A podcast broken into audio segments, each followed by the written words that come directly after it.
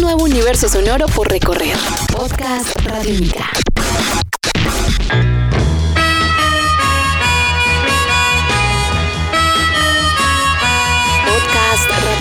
Bienvenidos a una nueva edición de La Periferia, pequeñas historias de la contracultura. Este podcast viene desde hace un tiempo hablando de esos momentos que cambiaron la historia de la cultura, que rompieron un poco con lo establecido, que rompieron las normas de la sociedad y que de alguna manera a través de la música, del arte, de la literatura, hicieron que viéramos cosas distintas a las que hasta ese momento veíamos. Y de a poco estuvimos viendo los años 50 y finalmente hemos llegado a los años 60 y en estos dos podcasts que vienen vamos a hablar de la banda sin duda más importante de la historia del rock and roll, la banda fundamental a la hora de hablar de contracultura y el ícono más grande que tenga el rock y el pop en su historia. Obviamente estamos hablando de los señores Paul McCartney, John Lennon, George Harrison y Ringo Starr, mejor conocidos como The Beatles. Estás escuchando Podcast Radiónica.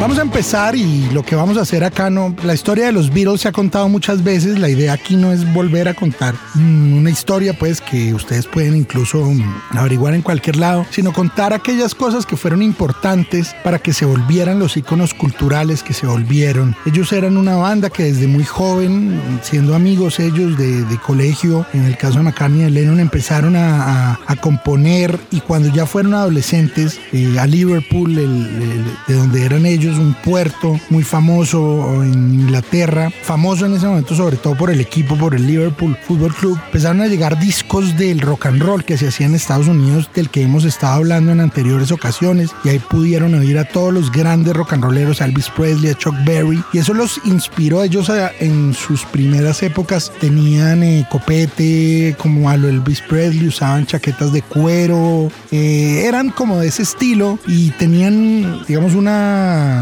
un estilo muy rebelde y una forma de tocar muy rebelde. Fue en una gira que hicieron, sin ser famosos aún, en Hamburgo, donde realmente cambiaron mucho de lo que eran los Beatles. Ahí, junto con uno de los integrantes tempranos que tuvo la banda, un hombre que desafortunadamente murió después, señor Stuart Stucliffe, quien tenía una novia en Hamburgo, una fotógrafa, una mujer, digamos, un poco más bohemia. Fue ella la que les dijo que se cambiaran el peinado, que ella tenía ese mismo peinado, el famoso peinado honguito, que se conoce al peinado de los Beatles, y fue ella la que les dijo que se cambiaran el peinado. Y esa gira en Hamburgo un poco cambió a la banda, que finalmente cuando vuelve a Liverpool va a tener varios cambios importantes. Uno de ellos es que van a conocer en una disquera al señor Brian Epstein, quien se va a volver el manager de la banda, y él es el que los va a empezar como a formar para que se vuelvan una banda importante para adolescentes y, que tengan un target más determinado. Él es el que les dice que se pongan las corbatas, que se vistan todos parecidos y que tengan esta pinta de niños buenos,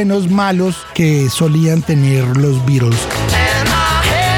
Es el mismo Brian Epstein el que decide contratar a un hombre que en esa época trabajaba haciendo jingles, radionovelas, mm, bueno, distintas cosas musicales para, para distintos programas, que era el señor George Martin, y le dice, ayúdeme a producir el primer disco de los Beatles, convencido de que podían ser un éxito. Empezaron a tocar en un lugar de Liverpool llamado La Caverna de Cavern Club, y ahí se empezaron a volver un éxito. En Liverpool se llenaba la caverna todos los fines de semana para ver tocar a los Beatles y después de eso se volvieron famosos en Inglaterra y lanzaron su primer disco Please Please Me, el cual pasó más bien desapercibido en Estados Unidos, pero sí fue todo un éxito en el Reino Unido, donde venían además canciones como Twist and Shout y I Saw Her Standing There. El disco Please Please Me, pues con los años se volvería importante. Pero no fue sino hasta su segundo disco, el famoso Meet the Beatles, que realmente ellos se volverían famosos en Estados Unidos. Ellos dijeron que no harían una gira en Estados Unidos hasta que no tuvieran un número uno. Y ese número uno fue esta canción que vimos de fondo llamada I Wanna Hold Your Hand.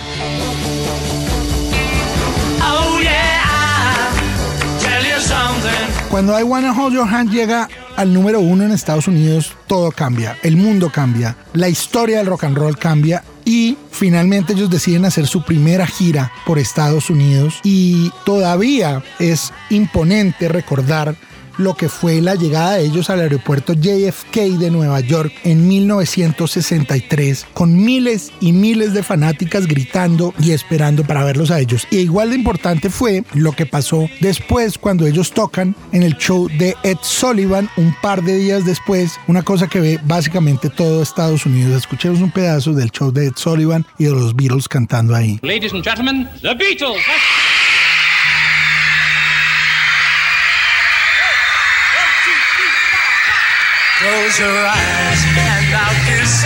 Ahí nace lo que se conoce como la Beatlemanía, que tal vez tuvo su punto de inflexión cuando hicieron una película un año después llamada A Hard Day's Night, que tenía también el nombre del que sería su tercer disco.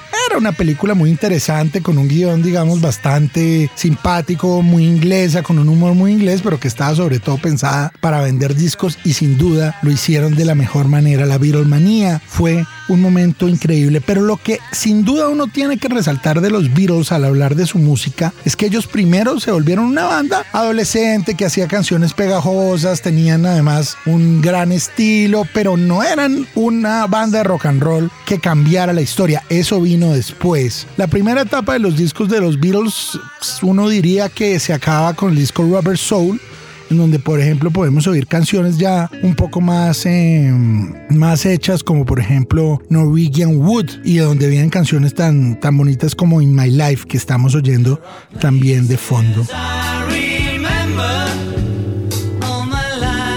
Esa es la primera parte. Obviamente ahí hicieron otra película como Help y en todo ese proceso empezaron a meterse mucho en el tema de, las drogas, de los alucinógenos y empezaron a experimentar con música y eso los llevó a una nueva frontera de la cual vamos a estar hablando en la segunda parte de este podcast de la periferia sobre los Beatles. Así que si quieren saber qué pasó con los Beatles, escuchen la segunda parte de este podcast de la periferia, pequeñas historias de la contracultura con los Beatles. Recuerden, mi nombre es Manuel Carreño, mi arroba es popcultura y yo les sigo hablando de los Beatles y de lo que pasó en los 60 aquí en Podcast Radiónica. Chao.